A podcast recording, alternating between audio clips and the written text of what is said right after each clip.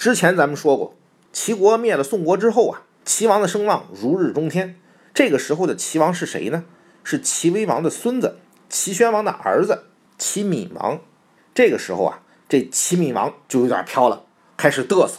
对外呢，先是打楚国，然后又跑去打三晋，甚至还想着把周王室给吞并了。对内呢，也开始打压那些反对自己的大臣，谁反对他就把谁杀头。齐闵王变得这么狂躁，那其他国家那肯定是受不了了呀。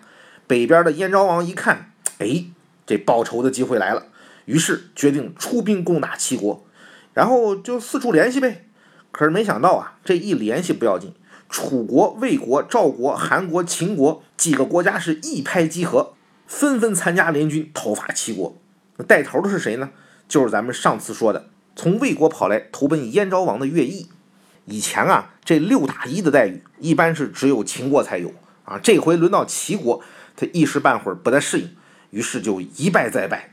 这乐毅呢，一股脑就打到了齐国的都城临淄，把这城里的金银财宝啊，全都运回了燕国，等于是把之前齐国在燕国干的好事又全都重演了一遍。这齐闵王呢，只好逃了。结果呀，他不管逃到哪个国家。都是一副大国国君的架子，人家都很生气呀，是吧？你这都落难了还这么嘚瑟，于是干脆就把他给撵出去了。最后在乱军中就被人给杀死了。这短短的六个月，乐毅攻下了齐国七十余座城池，整个齐国呢就只剩下莒和寂寞两座城还没有打下来了。这齐闵王死了，偌大的一个齐国呢就只剩下了两座城池，等于是基本上就亡国了。可是亡了没有呢？还真没有，因为这个时候啊，齐国出了一个很了不起的人物，田丹。这当初啊，这乐毅快打到临淄的时候，这齐国的老百姓就知道，这齐军呐肯定是守不住了，能逃的呢就赶紧逃了。这田丹呢是临淄城的一个小官他住哪儿呢？他住在临淄边上的一座叫安平的小城里。乐毅打来之后，这田丹一家子那那就得逃啊，是吧？逃命就是搬家呀。这搬家呢，你得有马车呀。这个马车呀，最关键的部分就是车轮的轮轴。只要这个轮轴还能转，你马车呢就能往前跑。但是如果你的轮轴坏了，那轮子就转不了了啊，马车呢也就废了。这田丹呢，他就多了个心眼儿，他让他家里的人呢把这个轮轴改装了一下，拿个铁皮把轮轴的两个头给包了起来。等到乐毅打进城的时候呢，人们肯定是争相恐后的赶着马车往城外跑。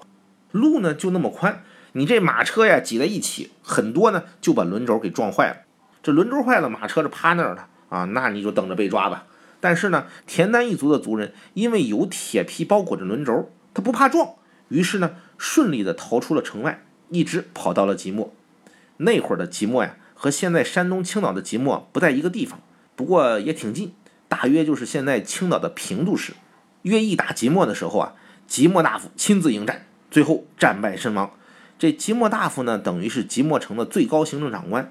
这一个城池不能没有老大呀，于是大家就准备选出一个新的城主出来。